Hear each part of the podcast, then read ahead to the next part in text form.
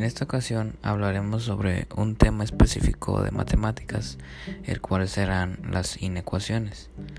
Primero que nada, una ecuación está constituida por una variable, que son letras, operaciones, resultado, signos, números y un igual.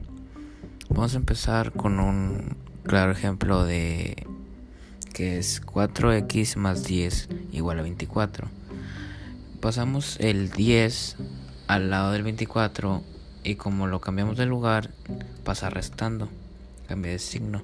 Entonces es 4x igual a 24 menos 10. Ahí tenemos que realizar una breve resta que nos da igual a 14. Entonces sería 4x igual a 14. Entonces el 4 que sale sobrando lo bajamos al 14 entonces sería 4x igual a 14 entre 4. Y 14 entre 4 nos da igual a x igual a 3.5. Con esto concluiría, concluiríamos la operación. Simplemente es cuestión de mover números y sumas y restas y una que otra división.